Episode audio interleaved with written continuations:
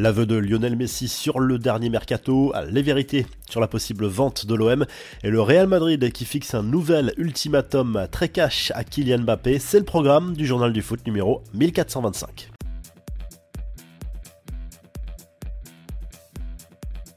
Lionel Messi a bien été tenté par une arrivée en Saudi Pro League cet été. Lors d'un entretien accordé au Times, la star de l'Inter Miami a reconnu que l'offre saoudienne l'avait fait réfléchir cet été pour une question financière bien sûr, mais aussi parce qu'il voyait un gros potentiel en termes de développement là-bas.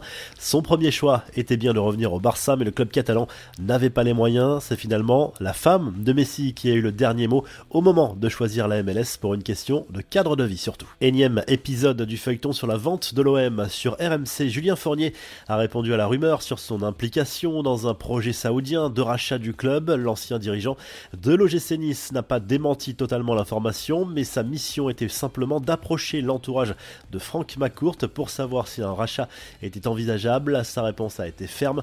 L'homme d'affaires américain n'était pas vendeur pour Julien Fournier. Tout cela relève plutôt du fantasme qu'autre chose. Les infos en bref et d'abord quelques infos mercato. Une recrue déjà bouclée par le PSG pour le mercato Jérôme Roten, souvent bien informé sur le club parisien, assure que la direction va bientôt annoncer l'arrivée d'un défenseur central capable de jouer également sur le côté gauche de la défense. Pour le moment, son nom n'a pas filtré. Lionel Messi, encore lui, va bientôt retrouver un ami. Luis Suarez va visiblement rejoindre l'Inter Miami en MLS. Le club américain est sur le point de conclure la signature pour un an de l'attaquant uruguayen de 36 ans.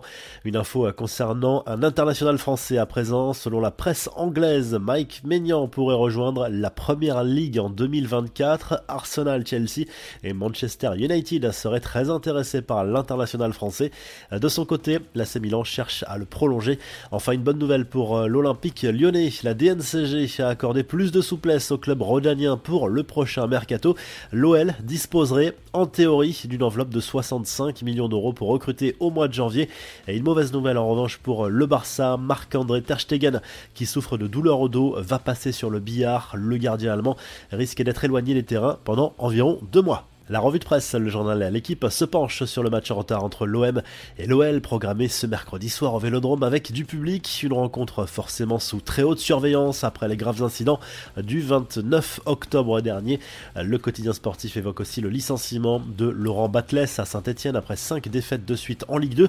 En Angleterre, le Telegraph Sport revient sur le match fou entre Luton Town et Arsenal en Première Ligue. Victoire 4 à 3 des Gunners grâce à un but à la 97e minute de Declan Rice. Les joueurs de Mikel Arteta prennent provisoirement 5 points d'avance sur Liverpool et 6 sur Manchester City qui sont en déplacement à Sheffield et sur le terrain d'Aston Villa dans la soirée. Et en Espagne, c'est le retour de la rumeur Kylian Mbappé au Real Madrid. Le club merengue est persuadé que l'attaquant français ne prolongera pas au PSG avant le 1er janvier et fera une offre de contrat en début d'année sans réponse positive de la part du capitaine des Bleus.